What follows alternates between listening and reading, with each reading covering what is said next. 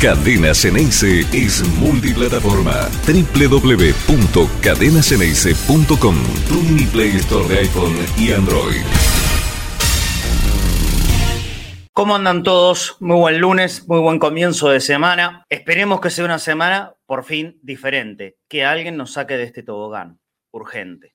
Que alguien nos, eh, nos haga salir lo antes posible de este plano inclinado en donde estamos todos metidos y no estamos sabiendo cómo salir. Yo no sé si llamarlo esto una avalancha incontenible, pero todo lo que sea está siendo cuesta abajo. Y, y realmente se ve dificultoso encontrar una salida inmediata. Tendrá que serlo. ¿Cómo? No sé, pero lo tendrán que hacer. Bajo estas palabras que el técnico de Boca, Sergio Almirón, dijo el otro día en cuanto terminó el partido, en la conferencia de prensa, tendrán que demostrar. Claro, es ahora, es ahora el momento de demostrar. En los malos momentos, cuando hay que poner el pecho, es cuando justamente hay que demostrar. Y tienen que demostrar por qué están en boca, por qué salieron campeones, que eso no fue un hecho fortuito o de la casualidad, que pasó hace meses, no tanto, pero pasó hace meses y yo creo que ya no nos podemos quedar con el recuerdo emotivo de, de todo eso. Ya está. La rueda sigue girando, porque si no nos vamos a quedar encandilados en, en lo que pasó. Por más que sea hace relativamente poco tiempo. Pasó, pasó. Y nos tenemos que subir a la rueda que está girando hoy. Y hoy Boca está en un puesto de la tabla de posiciones del torneo local muy bajo, extremadamente bajo. Hasta diría vergonzantemente bajo. Boca no puede estar ahí. Boca no tiene por qué estar ahí. Por supuesto que habrá motivos que expliquen por qué hoy está ahí. Ojalá que no termine en un lugar parecido, que termine mucho más arriba, una, una posición eh, muchísimo más decorosa y correspondiente a lo que es Boca, es, fue y será Boca toda la vida, que esta, esta posición más cercano al 20 que al 1. El 1 está demasiado lejos, lamentablemente hoy, y creo que todo hincha de boca, más o menos razonable, ni siquiera lo está pensando. Pero yo pienso un poquitito más allá, ¿eh? Y por supuesto que no me voy al tremendismo ni a pintar este escenario de tragedia. Yo no, no, no coordino ni concuerdo con los que me empiezan a hablar hoy, que la ve, que no, no. E, eso para mí fue y sigue siendo una tontería, me parece que es eh, provocar un alarmismo con intención, con intención a la que no tenemos que prendernos, o por lo menos yo no me voy a prender. Pero cuando me refiero a mirar a futuro, esa otra cuestión. A lo que siempre va a ser el objetivo más importante de cada año. Lo vivimos repitiendo esto, que es la Copa Libertadores. Y para jugar la Copa Libertadores tenés que clasificar. Y clasificás si tenés una posición razonablemente alta en el campeonato argentino o si salís campeón. Por supuesto que todavía sigue habiendo chances porque el año es largo y hay varios torneos por donde poder aspirar a clasificar. Pero simplemente ahora sí es un llamado de atención severo porque está muy abajo. Tiene demasiados equipos arriba y no es una situación que pinte fácil, ni muchísimo menos en lo inmediato, lo inmediato para Boca es mañana Copa Libertadores. Después volvemos a jugar el domingo contra Central en el Rollito, con toda la dificultad que eso siempre le ocasionó a Boca, toda la vida. No hoy. Un Central que viene entonado, ¿no? Y que cada vez que jugamos contra Boca, bueno, ya se sabe cómo es la historia. Y después viene Racing, y después viene River, en el medio entre Racing y River. Tenemos otro compromiso muy importante de Libertadores, que es contra Colo Colo, el aparente rival más complicado de esta primera fase, y jugando en Chile, de visitante. No son partidos sencillos, ¿eh? No, no, no. Por eso hay que estar a la altura. Por eso tienen que demostrar. Y los que tienen que demostrar son los que necesitaban herramientas. Yo no sé si habrán traído al mejor de los ferreteros, lo desconozco. Pero sí seguramente un ferretero que tuvo varios locales y que atendió en varios barrios distintos. O sea que de esto algo entiende. Pero las herramientas parece que no estaría siendo problema sino cómo las utilizan. ¿No? Ahí va, ahí va. vos podés tener la mejor herramienta del mundo y te puede el ferretero alcanzar la herramienta tecnológicamente más avanzada de la historia, que si vos no la sabés usar, no sirve para nada, amigo. ¿Mm? Te puede ayudar, por ejemplo, un destornillador automático, no es lo mismo que destornillar haciendo fuerza, tiki, tiki, tiki, tiki. Con el destornillador automático lo hace más rápido. Lo que no significa que lo puedas hacer mejor, ¿no? Depende de vos. Si sabes utilizar esa herramienta, fantástico. Te va a ir seguramente solucionando el tiempo, lo vas a hacer más veloz y lo vas a hacer mejor, pero lo tenés que saber utilizar. Bueno, hoy Boca sigue con el proceso lógico. Yo no encuentro un lugar donde poder responsabilizar todavía al Mirón, porque el día de hoy, hoy lunes, estamos cumpliendo una semana de aquel día de la presentación de Jorge como técnico de Boca. Dos partidos en el medio, con dos derrotas. Por supuesto que esto no le queda en gracia a nadie. ¿eh? Em, yo no sé si habrá un antecedente de un técnico que recién llegó a Boca, yo no lo tengo muy en la memoria, y que haya perdido los dos primeros partidos. Me cuesta igualmente encontrarle una responsabilidad. Hasta les diría que, al contrario, en cuanto a algunos movimientos del equipo, yo vi ciertas mejoras con San Lorenzo y también el otro día contra Estudiantes de La Plata, pero perdió. Entonces, en el ciclo Ibarra se estaba jugando mal, y perdía. En el ciclo Ibarra había jugadores que estaban en una apatía exasperante y perdían. En el ciclo Ibarra se quejaron que no tenían herramientas y perdían. Hoy en el ciclo Almirón, supuestamente las herramientas ya se le pusieron en la mesa y les agarraron y siguen perdiendo.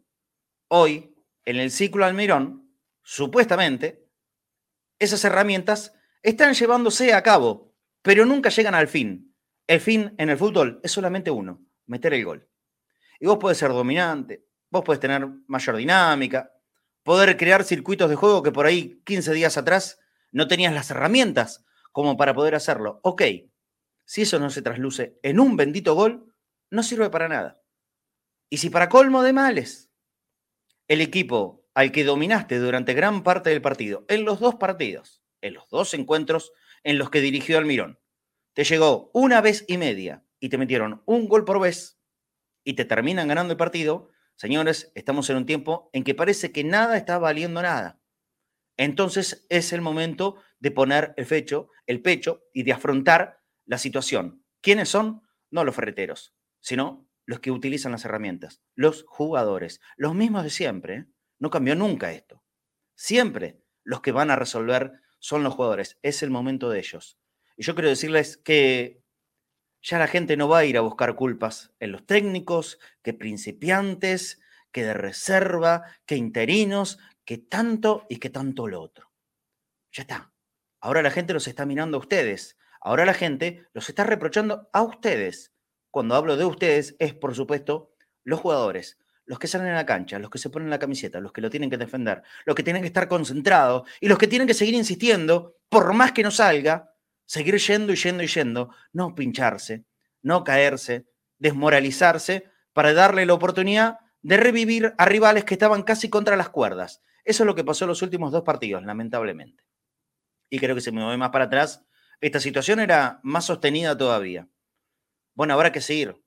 Más allá de las quejas, las críticas, que van a llegar de todos lados. Es lógico, es lógico. O alguien le puede decir al hincha Boca que en este tiempo y por cómo está en la tabla de posiciones esté contento y que no esté fastidiado. No, no. Bueno, nadie le puede reprochar nada al hincha de Boca que el otro día volvió a llenarla y mañana vuelve a llenar la bombonera como siempre va a llenar la bombonera. Ahí no está el kit de la cuestión.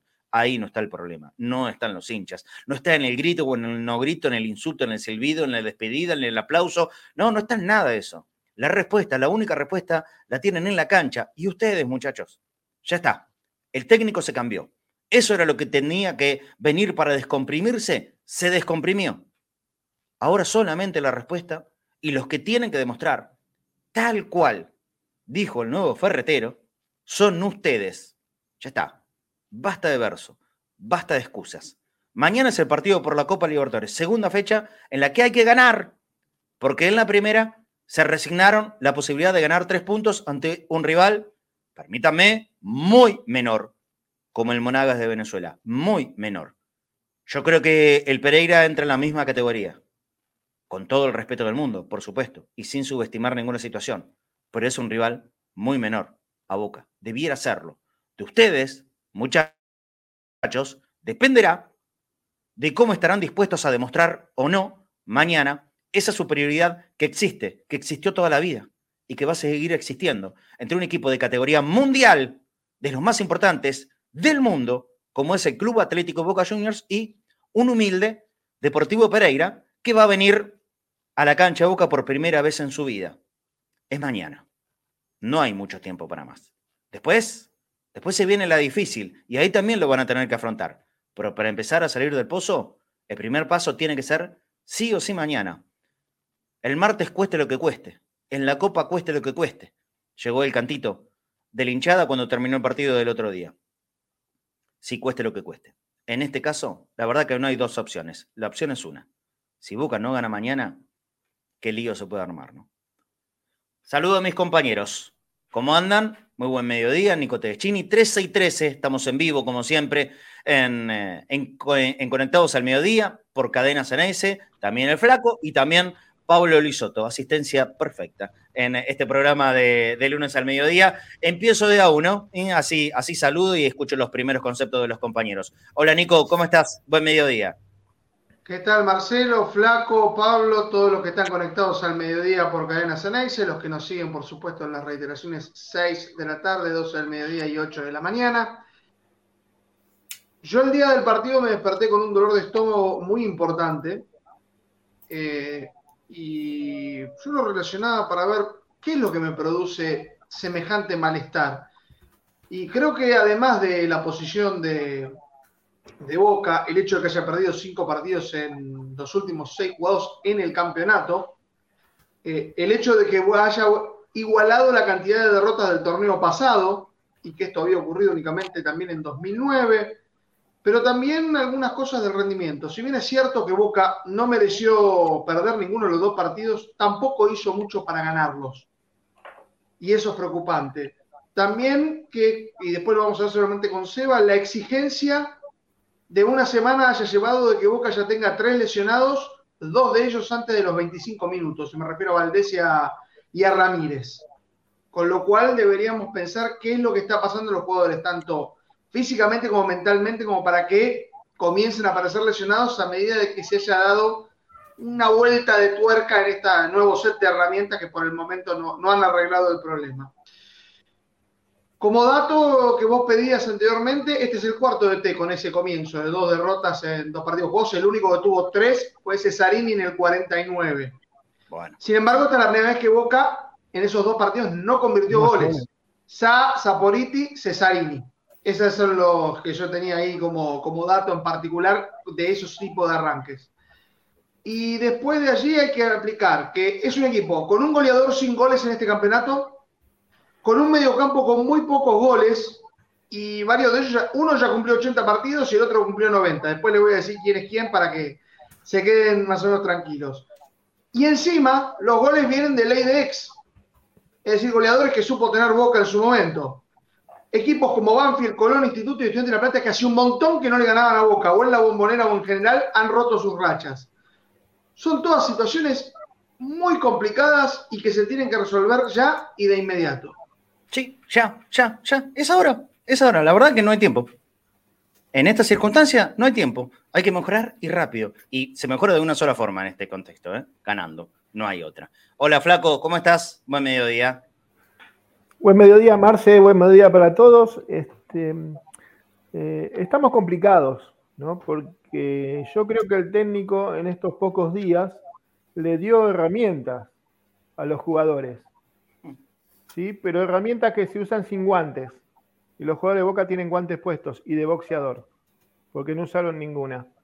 Lo que me tiene más complicado de todo es que son errores de chicos de, no sé, de, prenovena, perdón los chicos de prenovena, ¿no? Pero de muy infantiles, muy infantiles. Eh, no sé, pero a ver, me, llama la atención que no se hable la defensa, que el arquero no hable, eh, eso, porque me parece que Boca cambió. Sí, Boca cambió, tiene una intención. La intención yo sé que no vale para nada, porque es una intención, pero está. Después me preocupa lo táctico de los jugadores, y lo vengo diciendo hace rato, esto, que me preocupa lo táctico de los jugadores, que no sepan ubicarse, que no se hablen, que no se ubiquen entre ellos. Y, yo, la verdad que estoy preocupado, pero tengo una tranquilidad porque Almirón le está dando esas herramientas que pedían. Y yo lo dije siempre esto, muchachos, no son los técnicos, son estos jugadores, que son los mismos de hace tres años. ¿Sí? Son los jugadores, no son los técnicos. ¿Sí? Y no están volteando a los técnicos, tienen que estar pensando estos jugadores que están volteando ¿sí? y están mirando de reojo a quien los trajo, al Consejo de Fútbol. Yo creo que eso es lo más importante que nos tenemos que fijar hoy. Porque no los trajeron los técnicos, a muchos de ellos, porque los técnicos fueron interinos. Te diría que a un consejo. Sí. Los trajo un consejo y un consejo que confió en ellos. Y le están fallando al consejo. Ahí tenemos que mirar el problema, me parece. Sí, yo eh, eh, creo, estaría casi seguro que, ningún técnico trajo a ningún jugador. Hasta ahora, capaz que alguno ruso, no me acuerdo. Eh, pero si no, fueron todas decisiones del Consejo, es así. Con Riquelme, obviamente, a la cabeza. Hola Pablo, ¿cómo estás? Pablo Isoto, buen mediodía. ¿Qué haces, Marce, Nico? ¿Cómo andan, muchachos? Eva, Flaco. Espero que estén bien. Lo mismo todos los oyentes y los que nos están viendo. Eh, sí, es un contexto complicado. Ahí te escuchaba eh, el arranque del, programa eh, y la verdad que mm, no sé cómo salir adelante, porque, a ver, que se entienda, el hincha de Boca se mal acostumbró a, que todo salga bien, que se gane la, la Libertadores de manera fácil, que todo sea un proceso que fluye por sí mismo. O sea, hace rato que, que no está en crisis así. a la memoria me viene eh, la época de Abel Alves, ¿no? Casualmente con el mismo presidente, pero es anecdótico porque son procesos que vienen después de un gran éxito, ¿no? Ese momento era 2007, ruso, después vino Isquia, que hizo una gran Libertadores, y después Boca entró en una, debacle donde no, no da pie con bola, es la realidad. Eh, creo que todos lo recordamos, ¿no? El 2009, con Alves. Eh, y la realidad es que se mezclan las cosas, me parece, porque por un lado es cierto que, es un campeonato complicado. Ahora, si el objetivo es la Libertadores, eh, eh, el campeonato siempre se descuidó, entre comillas, cuando Boca apuntaba a la Libertadores. El tema es, yo no tengo eh, elementos para ilusionarme con este plantel, con esta, con esta dinámica de juego, más que nada, creo que Boca en los últimos tiempos se enfocó mucho en los nombres y no en la dinámica. Yo me acuerdo, también es imposible compararlo, ¿no? a cualquiera con el mejor entrenador de la historia de Boca, pero cuando se jugaba, cuando jugaba bien, daba igual que jugaba, ¿no? O sea, se lesionó Palermo antes de la Copa América, de la Copa Libertadores de 2000 y el Chango Moreno hizo cinco goles y el goleador de esa Copa Libertadores fue Barijo. Entonces, eh, tu, gran figura eh, no, puede depender de, un jugador sobre todo porque no hay Palermo, no hay Riquelme, no hay Ibarra, no hay, no, hay eh, íconos. Entonces es peor todavía depender de un jugador que tiene altibajo como los jugadores actuales de Boca. Em, eh, la verdad que no, encuentro elementos. Eh, sí, lamento, como siempre vengo diciendo, la, la, pérdida de tiempo de tu Boca. Porque si Almirón no pudo elegir a los jugadores y no pudo hacer la pretemporada con estos muchachos, es absoluta responsabilidad de dirigencia que decidió continuar un ciclo que estaba terminado en noviembre. ¿Cuántas veces se ha dicho que, Boca ganó todo lo que ganó? Que es un montón. Vale, recalcar eso. Ganó un montón en los últimos años, pero que tenía mucho que ver eh, la influencia de las individualidades, ¿no? Bueno, me parece que hoy todas las individualidades, todas, todas juntas, están en un mal momento. Están en un mal momento. A Boca le llegan una vez por partido, o una vez y media, o dos, y le meten un gol. Eh, yo creo que no hay, no hay un, gol grosero que le haya metido a Chiquito Romero. No encuentro un gol así burro, ¿eh? se lo comió. Como por ejemplo ayer el papelón que hizo el arquero de Newells. No, no, no hubo una acción así eh, con, Chiquito Romero. Eh, y, pero el arquero de Boca uno pretende que si te llegan una vez te la salve. Esto es verdad. Esto es verdad. Y me parece que el otro día tal vez pudo haber hecho, hecho algo más. No se le quita mérito a que fue un golazo el de Boselli, pero y le rebotó, le tocó la mano y le pasó. Eh, con el de San Lorenzo termina siendo un gol en contra. Yo no sé si con toda la violencia y que pudo haber adivinado esa jugada, qué sé yo. Por eso digo, no hay una responsabilidad de Romero en sí mismo, pero el arquero de Boca necesita salvarte de las difíciles, de cuando no te llegan nunca tenés, que estar. Eh, y así me parece que si vamos línea por línea, estamos todos en un muy mal momento individual. Hoy, ¿qué se rescata? ¿Cuál rescatamos? El otro día terminó siendo el más aplaudido por los hinchas de Boca, Barco, que hacía dos años que no jugaba la primera Boca y que aparentemente se gana la titularidad para mañana. ¿eh? Esto dando como un pequeño adelanto del equipo eh, que, hoy ensayó con Almirón, viendo el partido contra Pereira de mañana en la noche. Y después, después la verdad que yo no, no sé si hay algún jugador que se destaque más de un decoroso seis puntos. No encontramos a alguien que te salve. Antes no salvaba o el arquero, o el gol, o Langoni, o Benedetto, que la cabeza, que el tiro libre, o Villa, o Arela, o siempre alguno estaba apareciendo. Y a esto también sumale la mala suerte. ¿eh? Hoy Boca tiene toda la mala suerte junta, esto es verdad, pero ninguna individualidad, individualidad te salva y el juego colectivo sigue tan ausente como antes, o casi, o casi, más allá de algunos pequeños detallitos que se va viendo en esta primera semana de Almirón, pero claramente no alcanza. Vos puedes hacer todo el lindo, el decorado, pero si a tu casa no le pones una puerta y una ventana, no, ¿no? No, hay algo que le está faltando que es indispensable. En el fútbol, si, si vos no metés los goles y la única vez que te llegan te lo meten, bueno, ahí estás teniendo el gran error. Todo lo del medio puede ser bárbaro, genial, pero si de un lado y del otro no concretás y fallas, bueno, ahí es la gran macana en todas las líneas, responsabilidad absolutamente todos, por supuesto, que el Consejo, por supuesto, que Riquelme tiene responsabilidad grande de esto, porque el momento donde ellos tienen que jugar y destacarte, destacarse es en el mercado de los pases. Me recuerdan, Nico, que es el que más tiene en claro todas estas cosas.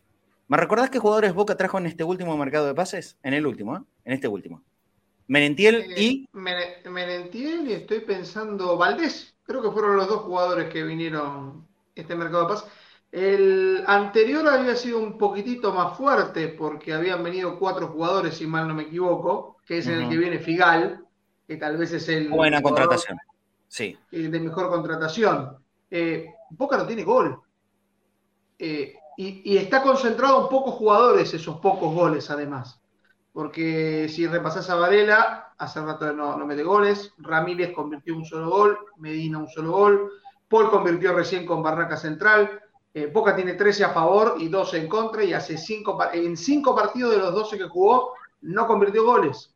Entonces es muy difícil con una, con una estadística de ese tipo. Eh, me decía Pablo, la última vez que ocurrió esto, en cuanto a puntos, yo tengo un listado de los campeonatos que Boca los 12 primeros partidos eh, en este sacó 14, en el de transición 2016 se había sacado 15 a esta altura. Y recordemos que ese torneo fue uno que no clasificó para la Copa Libertadores y llegó a la semifinal con Independiente del Valle.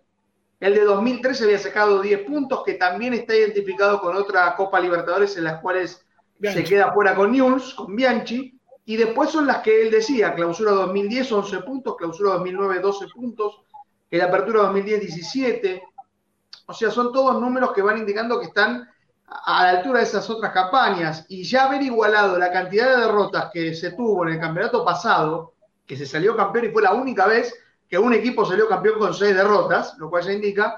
Y la última vez había ocurrido en 2009 en el clausura, esa que también es la que menos sacó puntos. Y acá no llegamos a la mitad del campeonato todavía.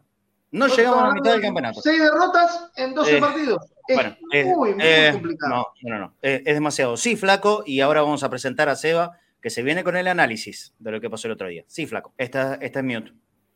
Quedaste mute. A ver, saque el mute. Así puede decir. Es más grave que, no tener gol. Es que Boca de mitad de cancha para adelante, no hay nadie que enlace. No hay nadie que enlace. Son todos pelotazos, no hay una jugada armada no hay, no, no, no hay nada, no hay nada. Eh, los goles que hicimos lo hicimos todos por individualidades.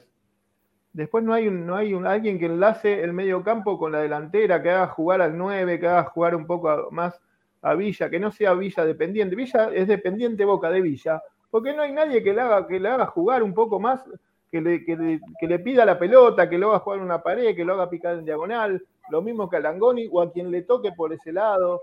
No hay nada de eso, no hay nada de eso. Entonces Villa agarra la pelota y corre. ¡Bum! Le saca tres metros, tira un centro como viene. Villa corre 20 metros y patea al arco. Después otra cosa no se ve. No se ve, no hay un enlace, no hay un juego colectivo adelante. Hasta el medio campo llegamos más o menos bien. Después cuando tenemos que pasar la pelota a los delanteros, se corta el wifi, no hay más comunicación ahí. Eso es lo que pasa. Podemos tener a, Cristiano Ronaldo, al 9 que vos quieras, pero si no le dan la pelota al 9 ahí para que haga el gol, nada. Y tenemos el problema que hoy Benedetto tampoco hace eso. Tampoco está ahí para empujarla, tampoco está ahí metido en el partido como para, para, para llamar la atención para que se la den. Sí, pero cuidado con eso, ¿eh? Porque yo puedo estar relativamente de acuerdo con esto que decís, Flaco, pero no es que a Benedetto no lo asistieron en los últimos partidos, ¿eh? Yo No, puedo Lorenzo tuvo. la- no, no, No pero está. tuvo con Barracas, tuvo con Barracas, estuvo Ah. cerca y no lo pudo convertir. Tuvo con San Lorenzo, estuvo cerca y no lo pudo convertir. Y bueno, el otro día ya Ya no no estuvo sé más. si tuvo alguno. Me parece que no Boca ninguno. una sola vez al arco. Eh, Claro, eh, por eso, una cosita. y en el partido de Venezuela también pegó un tiro en el palo. Por eso digo, Sí. también no dejemos al margen de todo lo que hablamos a la suerte, que a Boca no le está acompañando nada, No, no. absolutamente nada. Por Eh, supuesto. Pero es un contexto, ¿no? Cuando viene la mala, viene toda junta, parece. Pablo Cortito y voy a Seba. No, eh, lo que decías, eh, agregarle una cosita que, que dijo recién el flaco, eh, simplemente es, eh, no, no, no pasa por un tema de falta de gol. Yo me acuerdo, disculpen si es hace mucho tiempo, ¿no? Pero Bianchi con el Vélez del 93 que fue a jugar a Rosario Central, estaban peleando campeonato y perdieron 2 a 0.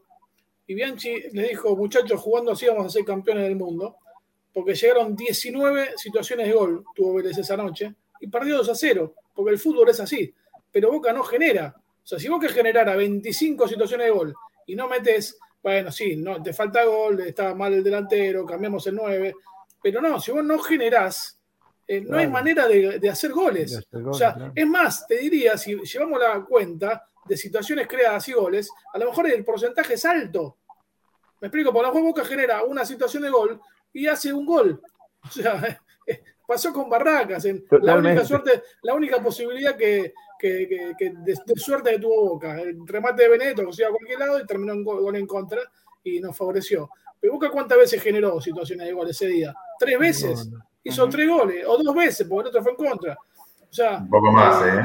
está bien, hay que hacer un porcentaje de, de- de situaciones de gol posibles o creadas y eficacia. Vas a ver que te vas a sorprender porque debe ser alta el porcentaje de gol de Boca. El tema es que genera poquísimo. Una y media de la tarde. Vamos a darle el espacio de esa voz que apareció ahí un poquito más. Hola, Seba. ¿Cómo andás? ¿Cómo Seba estás? Rosa, arroba corta y al pie 11 que viene con su análisis del partido Boca Estudiantes. ¿Cómo anda Seba? Bienvenido.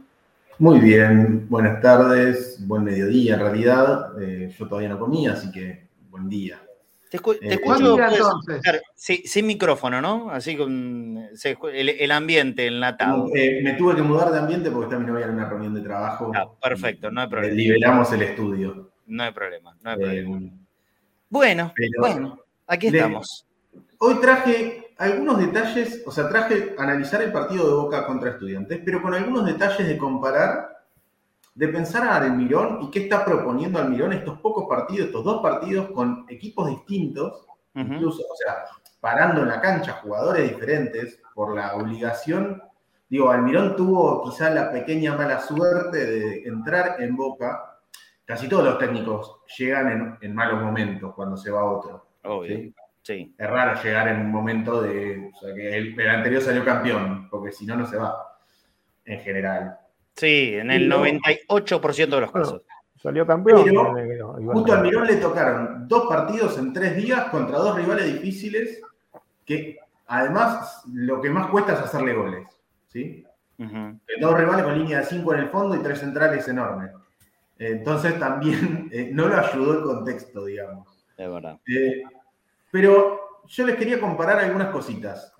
Mira, voy a empezar con esta imagen que es del Boca contra Instituto. Y que esta es una imagen que yo traje durante un tiempo largo. Sí. eh, digamos, como esta, esta podría ser eh, en un viejo partido contra Rosario Central que se quedó con 10, me acuerdo, y Boca no podía atacar. Y lo que yo mostraba es que, veamos que interior, lateral y extremo iban los tres pegados a la raya, o sea, o el interior iba pegado al 5 y no pegado al 9, ¿sí? Vemos del lado izquierdo estaban, en este caso creo que es Ramírez, Fabra, Villa, Ramírez cerca de Varela, Fabra y Villa pegados a la banda. Del otro lado son Advíncula, eh, no llego a ver quién es el, que va por derecha, eh, digamos, pero hay un 8 y un extremo derecho que están los tres pegados a la banda derecha. Y no hay juego por adentro, ¿sí? Ah, la famosa U. Que la famosa U. Sí. Es esto que hacía, que Boca terminaba tocando o, de costado, o sea, Fabra, Ramírez, Varela, eh, a Paul y a Advíncula y, todo así lateral, o pase directo de Fabra Villa vertical. O sea, no había pases en diagonal porque no había opciones de hacer un pase en diagonal. Entonces, como que Boca tenía dos direcciones, al costado o hacia adelante, punto. Con Almirón, en todos los partidos estamos viendo esto.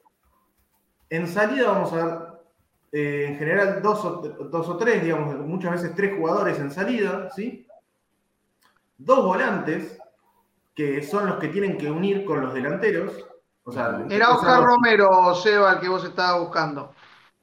Era Oscar Romero el anterior, bueno, Oscar. Acá lo que muestro es, digo, dos volantes detrás de una línea de tres puntas que van por adentro. Y ya vamos a ver siempre tres jugadores por adentro. Dos, dos delanteros atrás del 9. Los vamos a ver siempre. O sea, y, puede ser Merentiel y Oscar, o puede ir rotando. Pueden ser Villa y Ceballos, o puede ser eh, Paul Fernández y Ramírez. Pero siempre va a haber dos acá. Claro, para darle el espacio al lateral.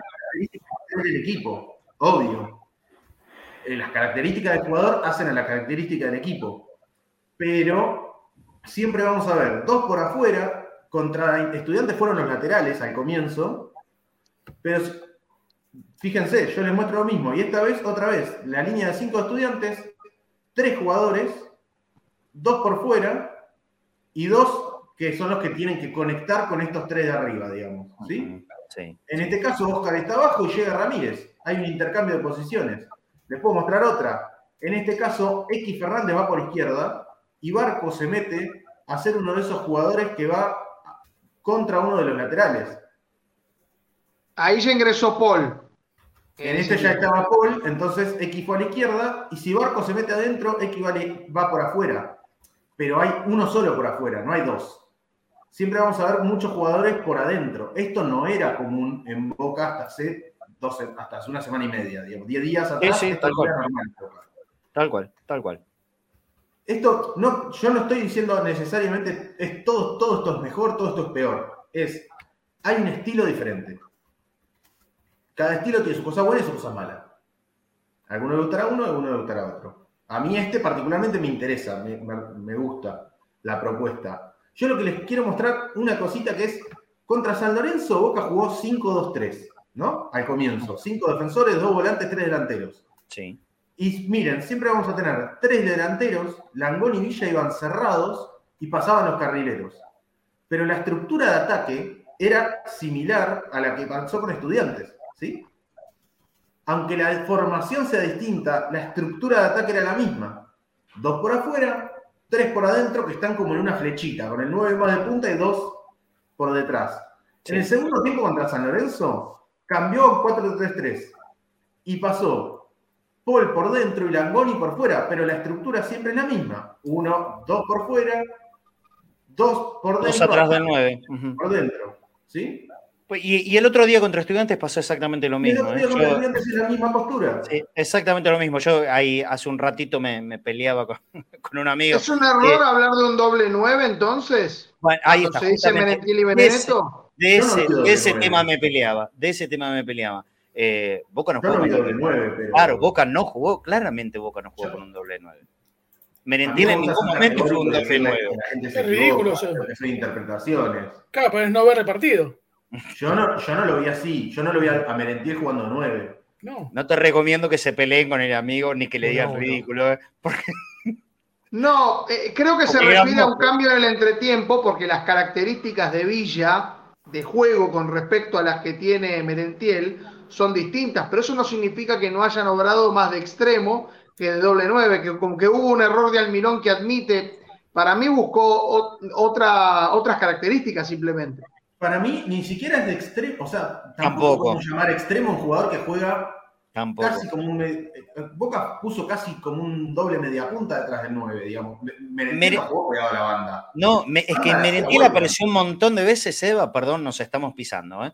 ¿eh? apareció un montón de veces hasta en la mitad de la cancha. Y arrancando con pelota en la mitad de la cancha. No fue extremo, muchísimo menos doble 9. Eh, habrá que ver exactamente cuál es la función que cumplió Merentiel. ¿eh? Ahí me parece que está tu trabajo, Seba, ayudarnos a entender, a ver, eh, qué exactamente fue la función que cumplió. Claro, eso puede ser, ¿no? Tratar de formar un cuadrado con Orca, con, con, un solo delantero. Sí, sí. Claro. pasan por afuera.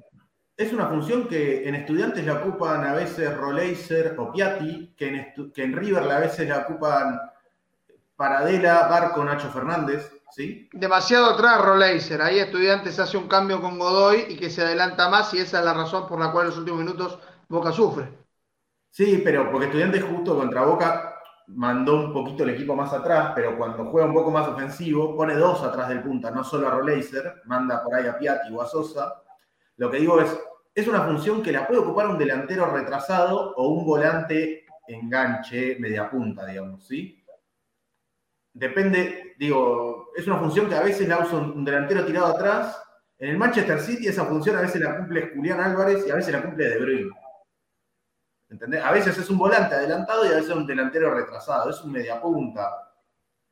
Depende quién sea, te va a dar características para el equipo, porque los jugadores son los que terminan haciendo que esas posiciones se conviertan en juego efectivo, digamos.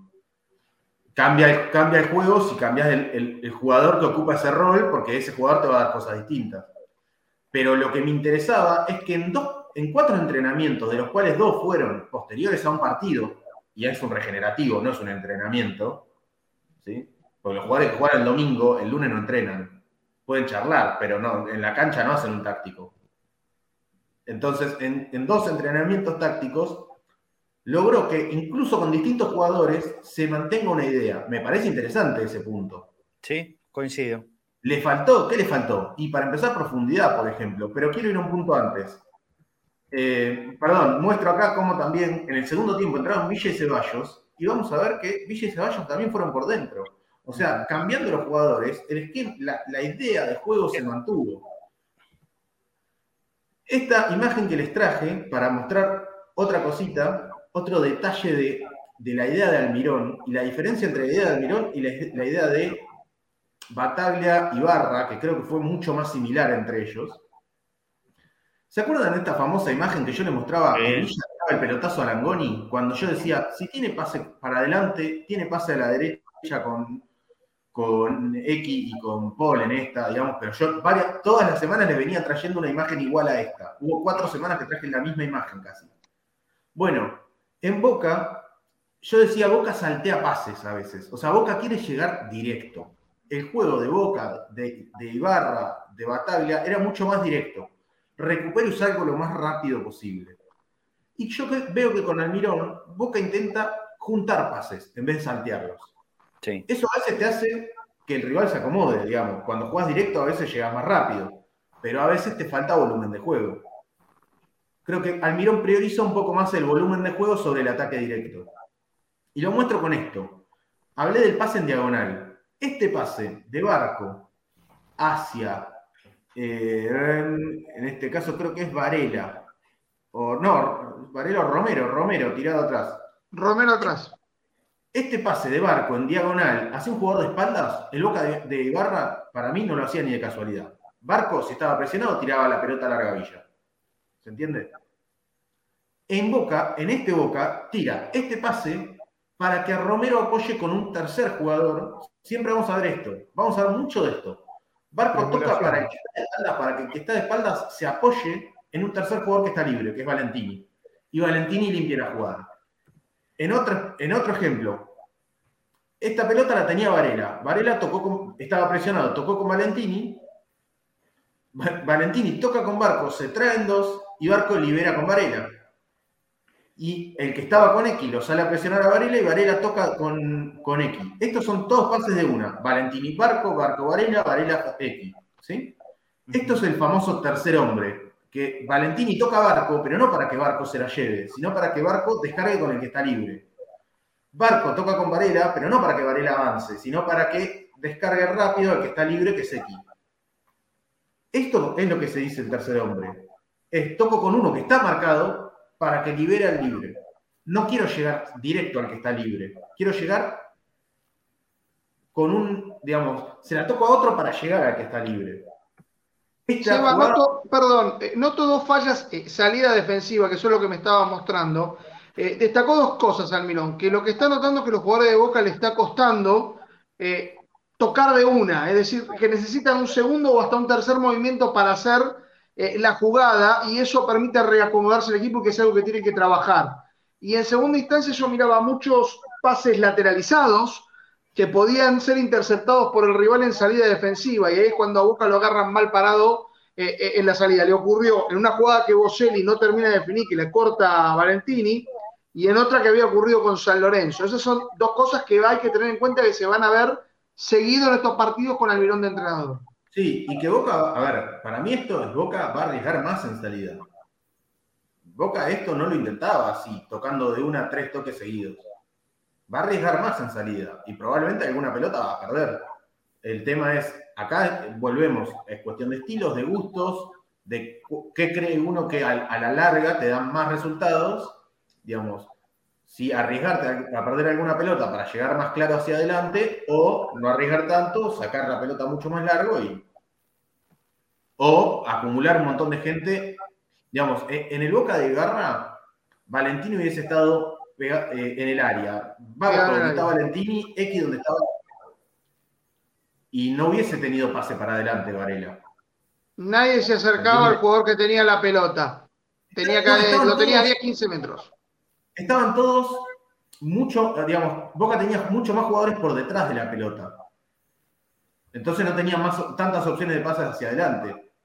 Obviamente, si la perdés acá, está más jugado que si, que si Valentín estuviera en el área y Barco más cerrado y X no estuviera pasando el ataque.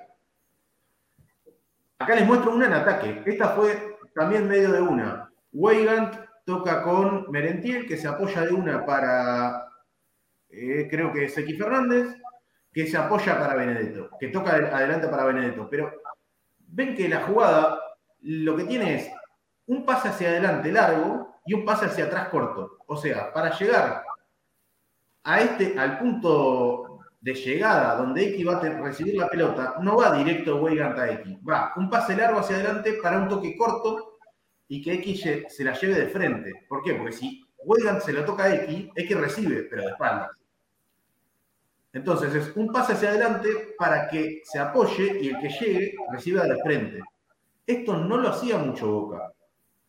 Es algo que con Almirón se está viendo bastante. Volví a ver el partido, encontré varias combinaciones de este estilo, en las que dije hacer un pase más de los que hacía antes. Yo creo que incluso donde más se vio esto fue en el inicio del segundo tiempo. Porque, eh, porque a, a, todas estas jugadas incluso le dio velocidad, cosa que no tuvo mucho en el primer tiempo, por eso es el mejor rato de Boca, desde que está el Mirón, y yo diría que de mucho tiempo, esta parte, los primeros 15 del segundo tiempo, o 20, exagerándolo. Eh, ese fue el mejor rato de vamos Boca. A decir, vamos a plantear dos cosas. Perdona, ¿no? A Boca le... Sí, Flaco. No, perdón. Pero ahí la pelota va para Benedetto, y fíjense qué partido está, eh, qué partido está el equipo, que Benedetto si quiere girar no tiene a nadie, porque lo tiene a Ramírez, y a Romero atrás de él. Y ahora voy a eso. No tiene pase. No tiene más pase Benedetto ahí. Me das el pie para un punto, porque yo quiero marcar dos cosas antes de la siguiente imagen. digo, yo estoy marcando cosas positivas de este Boca y cosas de identidad. No, es lo positivo también esto. Sí, sí. Es positivo. La triangulación es, básica, se va acá en el fútbol. Es básico, eso es algo básico, la triangulación. O sea, nos asombra que Boca triangule, una cosa que te enseñan cuando empiezas a jugar al fútbol. Es que hacía mucho tiempo que no veíamos eso, Flaco. Claro, ¿eh? pero por eso. eso es lo que, no lo está haciendo un toque, Flaco. Ese es el tema. Eso toma tiempo si no lo estuviste practicando. No, a un toque lo puedes hacer, pero si tenés jugadores desmarcados y libres, para, tenés que tener un tercer hombre siempre que esté desmarcado para recibir la pelota, porque si no, no la podés ni hacer ni a un toque, ni a 10 toques, ni a 25 toques. Es que me das el pie flaco ideal, me tirás el pase que me dejas. Al pecho te la dejo. Muy bien habilitado. Pues yo quería marcar antes de la siguiente imagen dos cosas. Digo, yo hasta ahora, en este pedacito marqué algunas cuestiones que yo veo que son como la identidad del juego que propone Almirón. ¿Sí? Pero ¿qué pasa? Si, yo, si vos leíste, escuchaste el informe hasta acá, decís, pero entonces Boca fue un fenómeno. Llegó 700 veces al arco rival. No, bueno, primero, jugó contra un equipo que metió cinco tipos en el fondo, tres, casi cuatro adelante, un solo punta, no quiso atacar en casi todo el partido. Son, y que cortaba con falta, constantemente. Eh, estudiantes, Marcelo, lo, dijiste en la transmisión, eh, se da lo mismo que hizo San Lorenzo. Estudiantes hizo 24 fulles y solo 3 amarillas. Eh, cuando Boca hizo 14 fulles se llevó 4 amarillas. Entonces, seguimos viendo esta cuestión de Boca pega poco y lo amonestan mucho y los rivales lo cagan a patadas y no le sacan una tarjeta.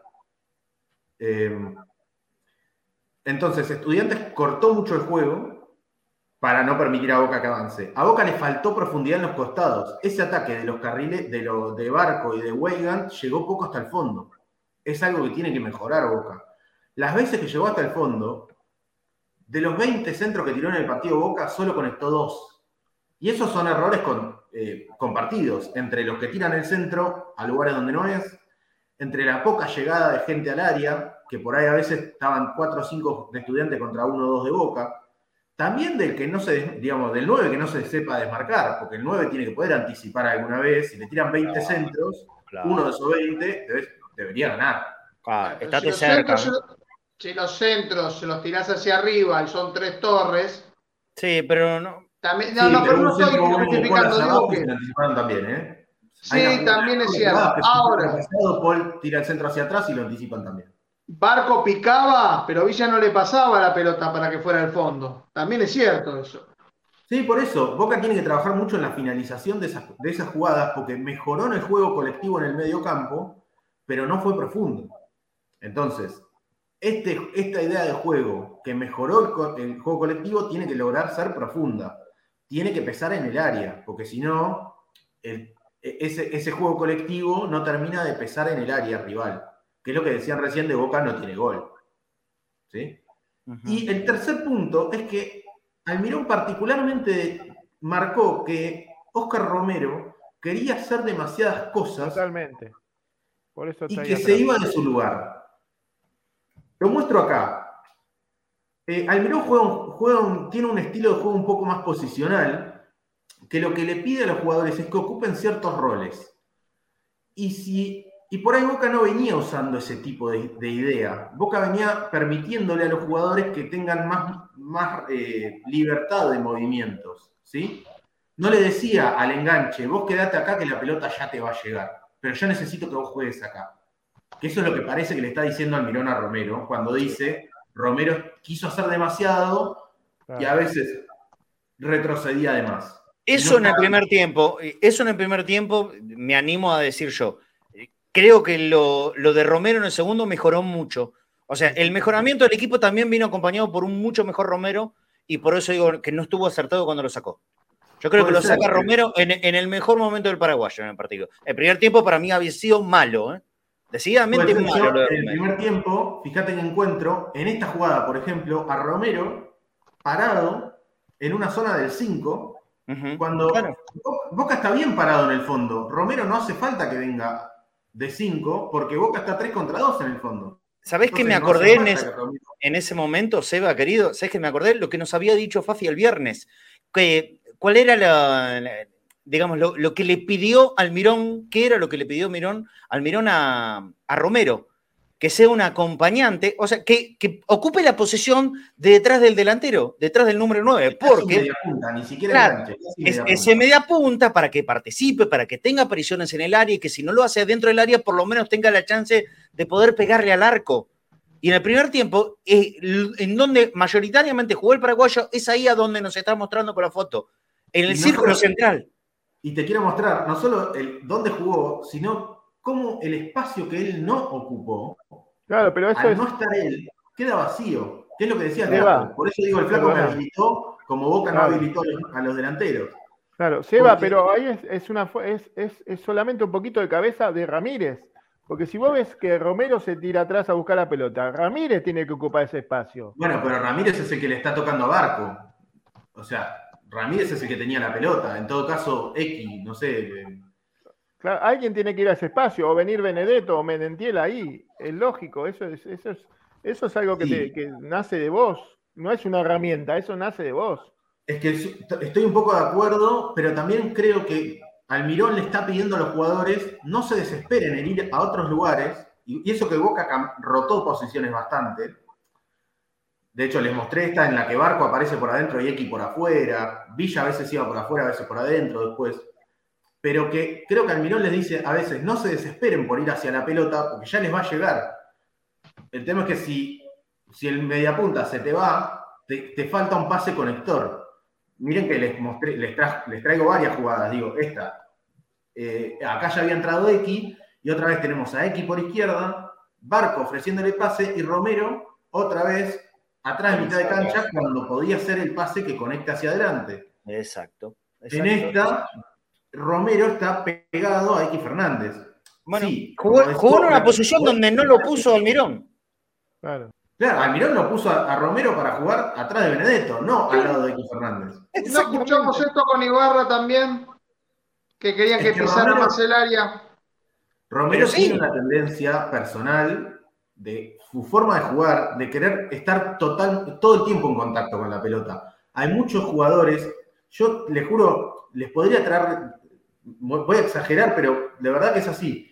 Les puedo traer declaraciones de cuando Xavi llegó a Barcelona y lo primero que dijo es, yo practico el juego de posición y, me- y los primeros partidos él decía, hay muchos jugadores que no están jugando el juego que yo quiero porque se apuran en bajar a pedirla y yo necesito que la reciban más adelante.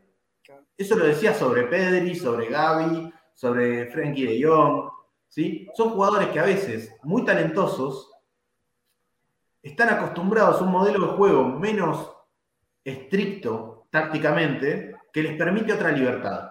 Y sumale que a Romero le gusta asistir con pelotazos. Y el, Claro. y el- y el recorrido del pelotazo se da acercarse a la mitad de la cancha, no estar tan cerca del área. Ahí hay una cuestión que la va a tener que definir. Y, y- y yo puedo asegurar que Almirón hacía gestos de fastidio con Romero. ¿eh? Sí, sí. De fastidio. Es que acá es- Pero igual, no coincido en el momento que lo sacó. En el momento que lo sacó, yo creo que él había levantado y le daba, y, le daba buena circulación a la pelota. Es que acá lo que hay que ver es, o Romero quizá no sea el jugador ideal para jugar detrás del punta y tenga que jugar más atrás, o con el tiempo probablemente Almirón pueda convencerlo a Romero y explicarle mejor su idea para que Romero no se apure a bajar. Pero tuvo dos entrenamientos también. O sea, yo tampoco le puedo reclamar un, no. demasiado por esto, porque tuvo dos entrenamientos. ¿Sí? Entonces, Total. que se vea la, la mano la idea perfecta del técnico en dos partidos seguidos, con dos entrenamientos y, y con compañeros, de- digo, Romero ni siquiera jugó el primer partido. Entonces, tampoco puedo ser categórico. Olvídate, olvídate. Bueno, Espero vamos, que esto se mejore con el tiempo. Acá les muestro, bueno, era otra, ya traje varias para que vean de esto de Romero pidiéndola de frente en vez de ir a, a recibir atrás del punta. Pero, Y- a ver, Seba, discúlpame, porque yo ahí también noto un error de Benedetto, porque Benedetto, jugando ahí de 9, Benedetto es pivot, no es 9. En la jugada esta es pivot siempre. Sí. Y, lo, y a Benedetto siempre lo veo lejos del pase. Y nunca ocupando el, el espacio libre. Eh, tranquilamente podría bajar Benedetto, pero Claro, necesitas claro, que Romero y ahí llegue. se soluciona, no importa lo que haga Romero, porque Romero te va a dar el pase justo para que vos tengas para tocar de primera o la bajes con el pecho o la domines. Y Romero va, va a buscar posición para adelante. ¿Entendés? Tampoco me sirve a mí que Romero eh, reciba la pelota donde está eh, el círculo amarillo. A mí no me sirve Romero a mí. A mí me sirve que Romero reciba donde reciba de frente al arco. No me, no me gusta que reciba de, de- de- de espalda al arco también. Claro. ¿Entendés? Me parece Bueno. que también es eso, ¿viste? También hay que acomodar un poquito todo para que se den cuenta, muchachos, hay un espacio vacío, ocupémoslo. Exactamente, Por es. Almirón habló de los espacios vacíos. Claro. Digo, yo te- tiene que ver con cómo te entendés con los compañeros, las sensaciones que todavía no, Romero como que en alguna jugada no, enten- no se entendió con los compañeros. Muestro esta, que es la última de este tema de Romero y paso al final del, del análisis, Sí. que es, viene Medina con la pelota. Y vos tenés, Romero se acerca a pedirla. Pero lo que, hace, lo que hace al acercarse a pedirla es que Varela no pueda dar dos pasos adelante y pedirla para adelante. ¿sí? Si Romero se fuese, en vez de pedirla a él al pie, se va a jugar contra el defensor, Romero queda mano a mano, porque es pase de Medina a Varela y Varela a Romero que juega mano a mano con el defensor. Pero Romero tiene esa tendencia a querer jugar cerca de la pelota. Yo lo entiendo, los jugadores muy habilidosos suelen querer la pelota todo el día. ¿Sí? Tiene que ver para mí con agarrar el sistema de juego, y repito, tuvo dos entrenamientos de verdad, porque el posterior al partido no hay entrenamiento regenerativo. Entonces tuvo dos entrenamientos y dos partidos en, cuatro, en cinco días. Espero que con más tiempo se puedan entender mejor estas cuestiones de dónde ocupo los espacios. Pero entonces, ¿por qué pierde Boca? Un partido en el que prácticamente no le patean al arco, le faltó profundidad, mejoró el juego colectivo, le faltó ocupar algunos espacios, pero sobre todo termina perdiendo porque tuvo algunos errores individuales en defensa que son groseros. Y tuvo avisos, ¿eh? Anteriormente esa jugada. Yo le voy a mostrar un par de ejemplos. Esto es un pelotazo largo de la defensa de estudiantes. Valentín está completamente libre. No hay ningún jugador de estudiantes cerca. ¿sí? Es un rechazo, o sea, él la puede parar de pecho y salir jugando, rechazarla a, al- a casa amarilla, puede hacer lo que quiera. ¿sí? De esta jugada no puede venir una situación de gol de estudiantes. En ningún contexto. Salvo que Valentini le erre a la pelota, le pegue a la pelota, la pelota quede, caiga cerca del lineman, cuando, y que cuando sale a, intentar salvar el- el mal control que tuvo, se tire apurado, se tire de cabeza, el jugador lo desborde y termina en un centro, que no pasó nada en el centro. Pero esto es una jugada en la que no hay ninguna creación de juego de estudiantes. Es un pelotazo largo, ni siquiera lo iba a buscar un jugador de estudiantes, y por un error individual, en realidad dos continuos, llega un desborde. Esta es otra jugada en la que Valentini cierra bien, Parco lo cubre bien a Valentini, vemos a Boca, está muy bien parado, digamos. Son tres contra uno, eh, está Boselli contra tres. O sea, Boca está bien parado. Como todo el partido. Valentini sale a cruzar y pierde, se tira al piso, y si te tiras al piso, tenés, este, la pelota no puede pasar. Se apura en ir al piso, pierde la pelota, lo desbordan, llega a un centro, no pasó nada. Despejó la defensa. Esto es, otro, esto es un pelotazo de Andújar. Pelotazo de Andújar contra la defensa. Fijémonos que la defensa de Boca está, digo, Valentini le está cubriendo la espalda a Roncaglia, quizás está de espalda, que no debería, debería estar un poquito más de frente, pero no está mal parado tácticamente Boca, si yo lo miro así. Pero Roncaglia, la pelota lo sobra, pica y entra al área Boselli con la pelota y Valentini lo salva cruzando al piso. Sí. Pero si un jugador erra un pelotazo, un jugador de primera división, de la titular de Boca, erra un pelotazo del arquero de 60 metros y le pica la pelota atrás, ahí no hay sistema que valga, digamos. El sistema de Ibarra, el sistema de Ron, de Bataglia, de Russo, de Pep Guardiola, de Almirón o de Jurgen Klopp va a fracasar. Los, los problemas individuales. Lo que, lo que decía hace un ratito, Seba.